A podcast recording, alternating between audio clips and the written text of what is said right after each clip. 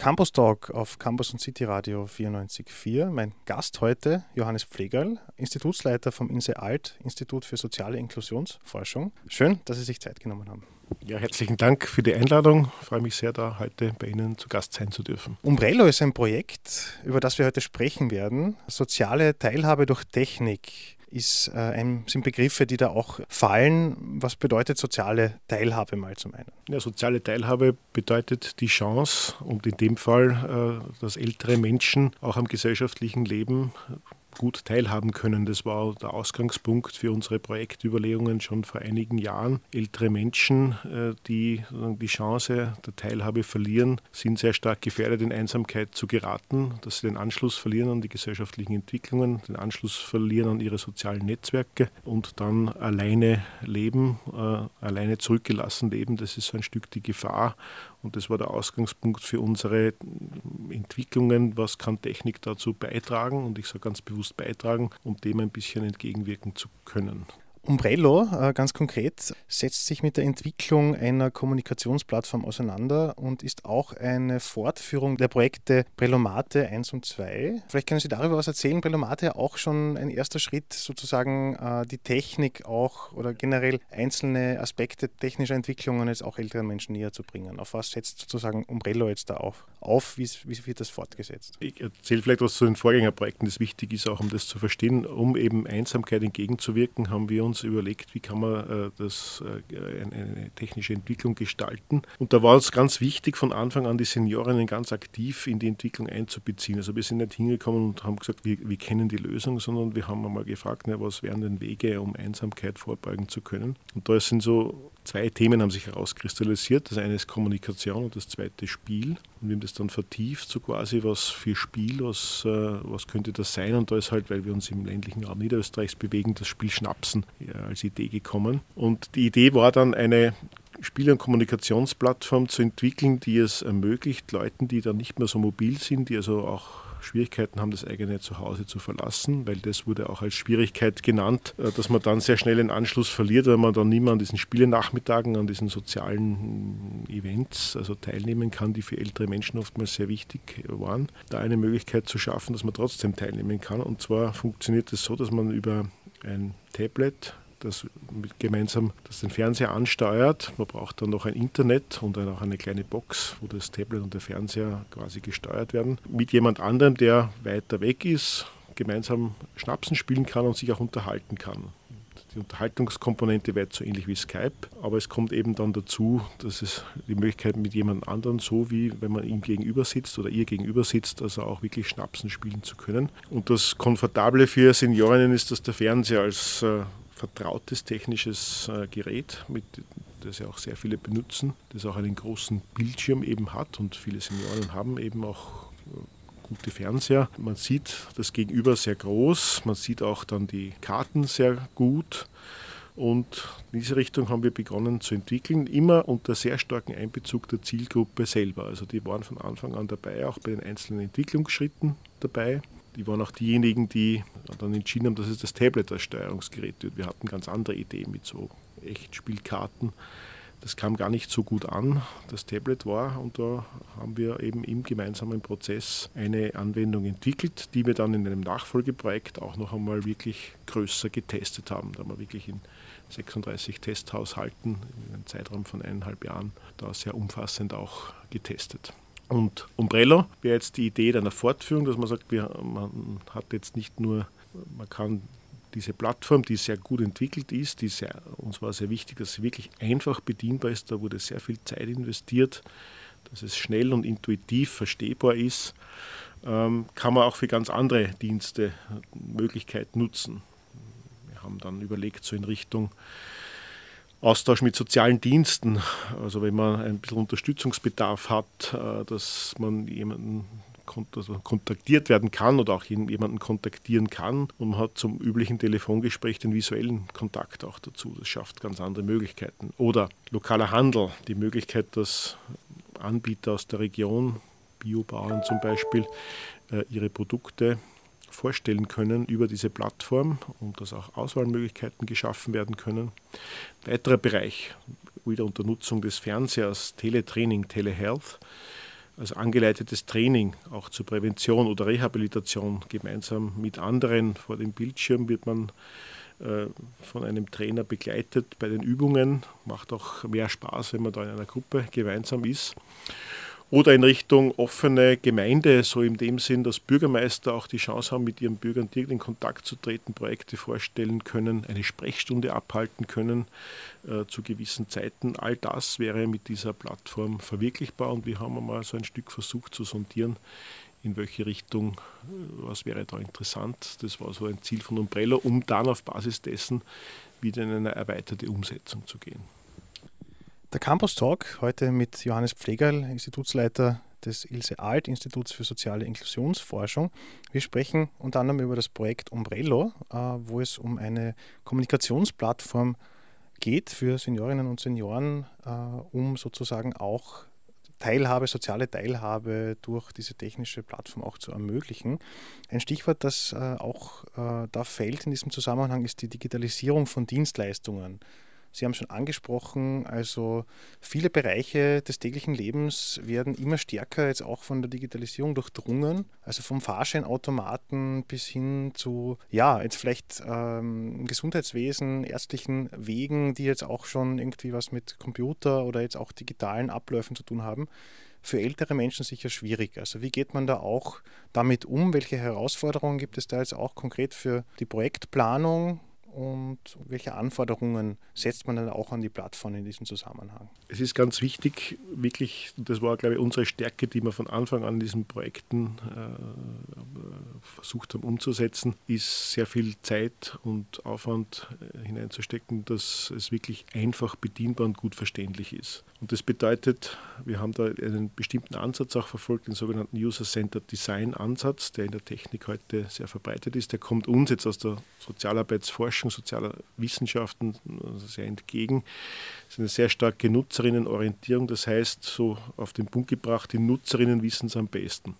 Das muss man ernst nehmen im Prozess. Das macht es zwar aufwendiger, aber ist ergiebiger, weil man wirklich dann bei jedem Entwicklungsschritt, nämlich auch in der Bedienbarkeitsfrage, immer wieder auch im Zusammenspiel mit den Seniorinnen in dem Fall testen kann, wird das, was wir uns denken, ist das verständlich oder auf was müssen wir Rücksicht nehmen, welche äh, Dinge müssen wir einbauen. Äh, viele technische Anwendungen äh, zeichnen sich dadurch aus, dass sie unglaublich viele Breitenmöglichkeiten bieten. Also da geht es immer um, um, um, um Power, könnte man sagen. Aber viele äh, Komponenten werden dann oft gar nicht genutzt. Und diejenigen, die es dann gibt, sind oft einmal nicht sehr bedienerfreundlich. Man denke nur an die Anleitungen von äh, ja, Fernsehgeräten und so weiter. Wird zwar besser, sage ich jetzt einmal so, aber früher, also mit den Fernbedienungen. Und so sind viele technische Gerätschaften wahnsinnig kompliziert. Und die Kunst ist es, die Dinge so zu gestalten und auch die Prozesse, die dann damit verbunden sind, dass die Leute es sehr schnell intuitiv erfassen können. Also dieser Effekt, der bei Kindern, sage ich, sehr schnell eintritt. Und das Tablet bietet natürlich jetzt gewisse Chancen, Dinge auch intuitiver zu gestalten. Aber intuitives Gestalten heißt bei Senioren was anderes als bei Kindern, sage ich einmal so. Da muss man einfach immer wieder auch in Interaktion treten, ähm, dass die Leute auch den Zugang dazu finden. Und dann geht es auch darum, in der Entwicklung der Plattform muss man denken, es muss, wenn man jetzt sagt, okay, der Biobauer bietet seine Produkte an, dann muss das einfach gehen, dass man die Dinge auch äh, gut auswählen kann, sie groß anschauen kann, einfach bestellen kann. Das müssen sehr gut durchdachte Prozesse sein, die halt schnell erfassbar sind. Nur so schafft man es auch, diese Akzeptanz äh, zu schaffen. Wobei sich auch manches verändern wird. Also viele Senioren nutzen ja auch jetzt schon also mobile Technologien. Da gibt es sicherlich auch einen Wandel. Der große Vorteil unserer Anwendung ist sicher die äh, Anwendung über den Fernseher. Also das einfach große Bild. Das ist auch, äh, äh denke ich, ganz ein wichtiger Faktor, äh, um die Dinge gut sehen zu können. Also gute Sichtbarkeit Lesbarkeit und so weiter sind ganz wichtige Dinge. Aber viele Prozesse müssen halt einfach gestaltbar sein. Die komplizierten technischen Prozesse sollten im Hintergrund bleiben, aber sollten möglichst wenig Vorwissen haben. Und wir waren eigentlich sehr stolz, wenn wir dann die Spieleplattform fertig hatten, dass wir da, wenn wir die Anwendung präsentiert haben, einfach Senioren, die noch nie ein Tablet in der Hand gehalten haben, ihnen das in die Hand gedrückt haben, so, das ist jetzt so ihr Kartendeck, ihre Spielkarten. Und machen Sie mal, spielen Sie und es ist gelungen, dass Leute ohne Vorwissen das bedienen können. Das ist aus unserer Sicht eine Auszeichnung, wenn man das schafft, ernst zu nehmen, zu sagen, äh, und so wollen wir das auch bei der Weiterentwicklung machen, dass man sagt, äh, die, die Anwendungen, die angedacht sind, auch wenn man jetzt daran denkt, äh, wird es wirklich so etwas wie das Teletraining, Telegesundheit, da muss leicht hineinkommen, also die einzelnen Schritte, um die Bedienung starten zu können und damit umgehen zu können, muss wirklich intuitiv erfassbar bleiben. Nur so ist die Chance auch gegeben, dass es wirklich genutzt wird. Das haben die Tests, die wir gemacht haben, sehr eindeutig gezeigt. Sobald das irgendwie instabil ist oder zu kompliziert wird, äh, sinkt die Nutzung. Also insofern müssen wir schauen, dass wir diesem, diesem äh, äh, ja, Credo, das wir ausgegeben haben, auch wirklich treu bleiben. Äh, was, was bedeutet in diesem Zusammenhang auch äh, einfache Nutzung? Sie haben schon angesprochen, jetzt auch äh, größere Bilder vielleicht oder eine, eine leichte Bedienbarkeit. Und was sind in diesem Zusammenhang auch Hürden? Also jetzt die Technik kann ich mir vorstellen, ist vielleicht auch eine große Hürde für ältere Menschen, die damit vielleicht noch wenig oder gar nichts zu tun hatten. Bei Tablets, bei anderen Geräten, aber jetzt konkret jetzt auch für diese Plattform. Also auf welche Schwierigkeiten ist man da auch gestoßen? in der Vorbereitung? Ich mache jetzt schon längere Zeit Projekte im Bereich des sogenannten Ambient Assisted Living. Das ist also wirklich mit Senioren in gemeinsam Anwendungen äh, zu entwickeln. Und das, was mir aufgefallen ist, so quasi ist dieser erste Schritt, sich darauf einzulassen. Also das ist oftmals noch die größere Hürde, es zu schaffen. Also ich habe da oft die Erfahrung gemacht, also auch wir haben auch eine andere Anwendung, so eine Einkaufshilfe mal entwickelt. Äh, die sehr einfach bedienbar war, wo man einen Barcode gescannt hat, um dann zu sehen, wie, wie, wie verträglich ist das mit äh, dem Zuckergehalt bei Diabetes mellitus. Und die Erfahrung, die wir dabei gemacht haben, ist so quasi, die Leute hatten eine Scheu, das wirklich einmal auszuprobieren. Das ist ein bisschen der Unterschied zu Kindern, den wir feststellen, die da ganz sorglos reingehen, haben ältere Menschen oftmals noch so diese Angst, ich könnte was kaputt machen. Das ist nur dieses haptische Erleben von technischen Geräten, war ja mal sehr wichtig. Regler oder, oder Lautstärkenregler oder einen Sender, äh, Drehknopf, wo man was verstellen kann, da spürt man auch was. Das ist ja bei einem Tablet einmal so nicht mehr gegeben. Ähm, und viele haben dann, wenn man es mal gezeigt hat, dann gesagt, na, wenn ich gewusst hat, dass es, wenn ich gewusst hätte, dass es so einfach ist, hätte ich es eh gleich benutzt. Also ist zutrauen, dass Technik auch einfach bedienbar ist, das muss man mal erleben. Ich glaube, diese, diese, es geht einmal darum, wirklich äh, Leute auch zu ermuntern, sich dann darauf einzulassen. Und das, das diese Einstiegshürde äh, gut zu gestalten, da wird Technik alleine nicht ausreichen. Da braucht es dann auch wirklich so etwas wie eine Einschulung oder da muss man auch einmal am Anfang ein, Stück da auch dabei sein. Und dann geht schon. Also wir haben bei den Tests vom Prelomat, also dem Schnapsenspiel, sehr stark gemerkt. Es hat ein bisschen gebraucht, bis die Leute reinkommen, aber wenn man sich darauf einlassen hat, sind dann tatsächliche Spielflüsse entstanden, die vergleichbar sind mit einer Echtsituation, wie wenn man halt mit Partnern dann parallel am Tisch sitzt. Also haben sich da Leute durchaus in eine Spielfreude äh, ja, hineinmanövriert, so kann ich es mal sagen. Also das ist so quasi die, die Zugänglichkeit zu schaffen. Und ähm, da braucht es auch, glaube ich, neben all dem, was Technik leisten kann, an Vereinfachungsschritten auch noch einmal sowas wie Ermunterung, ja, probieren Sie es einmal, ja, machen, Sie, machen Sie mal und so weiter. Äh, da haben manche noch Scheu. Wird sich vielleicht verändern, also da gibt es halt auch noch einen großen ich sage mal, Gap zwischen denjenigen, die jetzt mit äh, Smartphones und, und, und Tablets schon äh, Erfahrungen gemacht haben. Aber Seniorinnen haben jetzt, manche haben noch gar keine Erfahrungen gemacht ähm, und müssen da mal so ein Stück reinkommen.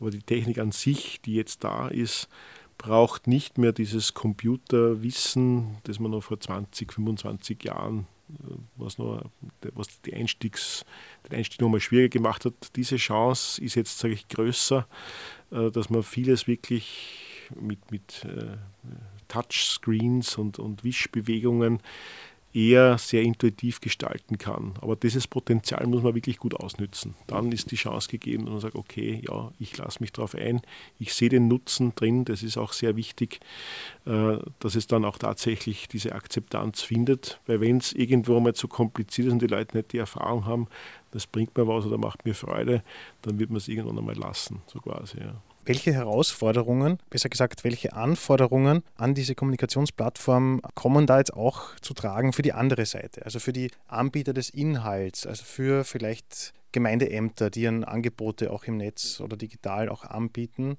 und wenn man das jetzt konzipiert in einer Plattform, in einer Kommunikationsplattform, was muss man da beachten und wie eng ist auch die Zusammenarbeit mit Dienstleistern? Das wird sicherlich noch im Konkreten dann eine Herausforderung werden, da wirklich abzuschätzen. Also auch die müssen natürlich den Gewinn für sich sehr klar erkennen können. Also ich sage, okay, also bleiben wir jetzt bei dem Beispiel Biobauer, der dann quasi seine Produkte anbietet, wird letztlich auch das Potenzial erkennen müssen.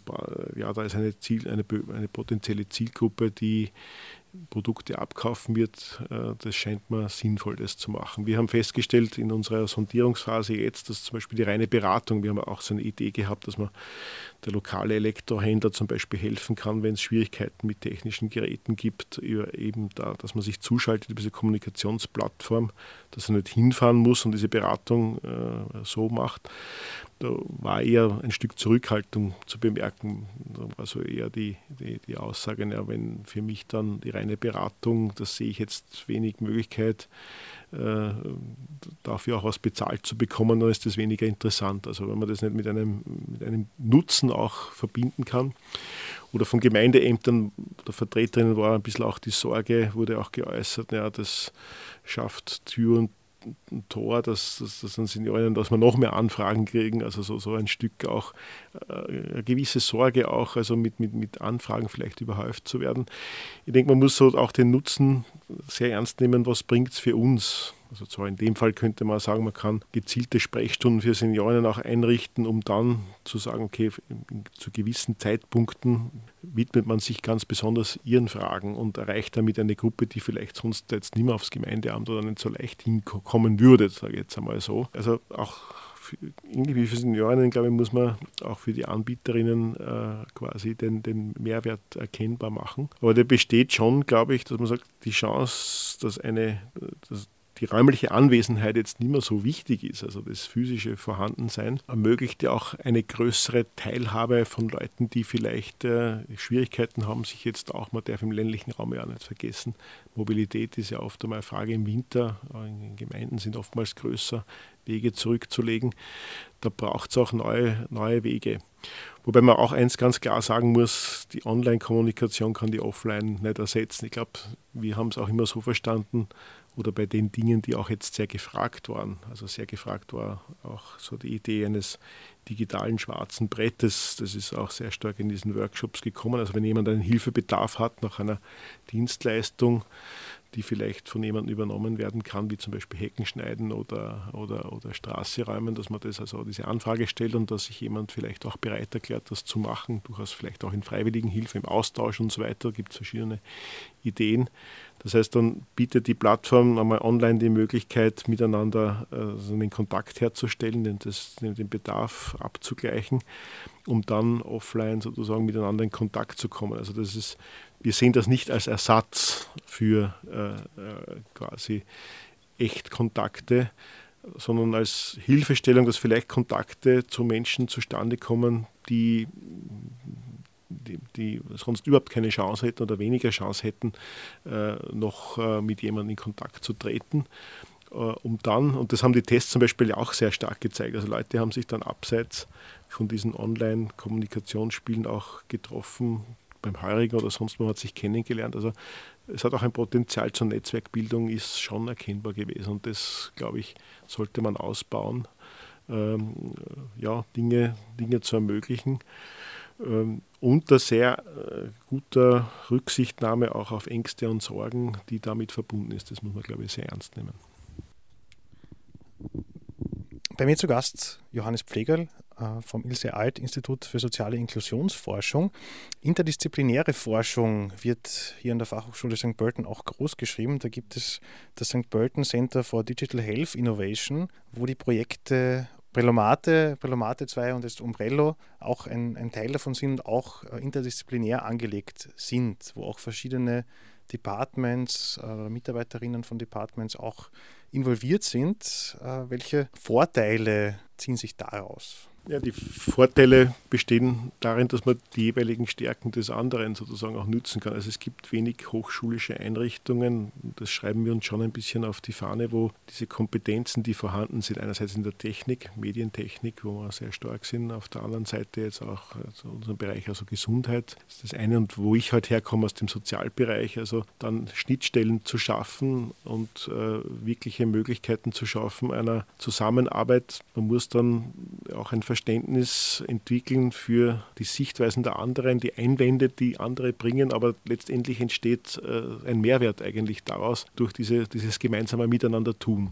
Und da hat die Projektstruktur, denke ich, schon ein Stück auch geholfen, bei zum Beispiel bei diesen Ambient Assisted Living äh, Projekten war es auch dem Fördergeber sehr wichtig, dass jetzt nicht nur Techniker was entwickeln für ältere Menschen, sondern dass auch die Sichtweise der Sozialwissenschaften oder ja in dem Sinne der Anwendung, also die Nutzerinnen-Sicht auch wirklich sehr ernst äh, genommen wird, auch das Wissen, das dahinter steht, über Alternsforschungswissen einbezogen wird. Und durch dieses gemeinsame äh, Tun erweitert sich, glaube ich, insgesamt der Horizont und entsteht, sagen wir, eine neue Kompetenz. Also wir andere Hochschulen haben vielleicht Teilbereiche davon, aber in, in diesen gemeinsamen Arbeiten aus der gleichen Institution, äh, da entsteht schon einmal eine spezifische, wir haben da, glaube ich, schon eine Nische entwickelt, der Erfahrung heraus einfach des Miteinandermachens, äh, einen gemeinsamen Weg da halt zu beschreiten, der schon dem dem Ziel letztlich näher. Also ich glaube, dass die Bereitschaft dann höher ist, das Ziel als solches zu verwirklichen, als jetzt den Anforderungen der eigenen Disziplin um jeden Preis äh, gerecht werden zu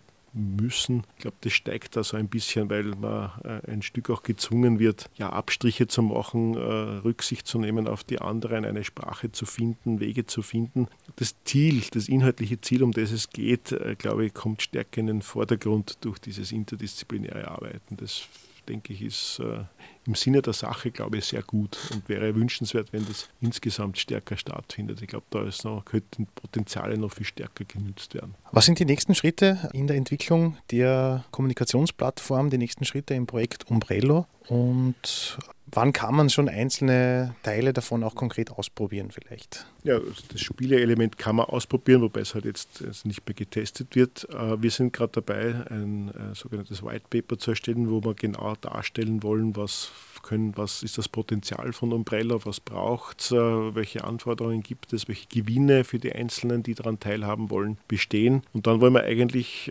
so ja, wirklich in die Entwicklung von Use Cases gehen, also von, von Anwendungen Anwendungsfällen, die sinnvoll sind, die sich jetzt aus dem Projekt herauskristallisiert haben, das auch wirklich umzusetzen und ein größeres Konsortium zu, zustande zu bringen, dass man äh, wieder in eine größere Testphase geht. Also das Ziel wäre auch Firmen mit einzubeziehen, aber auch äh, Vertretern aus, äh, ja, aus, aus den Gemeinden, Dienstleistungsanbieterinnen dafür zu gewinnen, sich zu beteiligen, dass man wirklich diese Idee, die da dahinter steht, also diese Plattform äh, auch, äh, auch andere überzeugt, dass man das Potenzial sieht. Also wir wollen es in einem Ziel ist es wirklich einmal das auszuprobieren, das was jetzt an Ideen vorhanden ist, also ausgewählte Anwendungsfälle wirklich zu testen, wieder in eine größere Testphase zu gehen, mit dem Ziel, äh, ja, dass diese Plattform sich äh, längerfristig gut etablieren kann und für Senioren tatsächlich eine Chance bietet, über unterschiedliche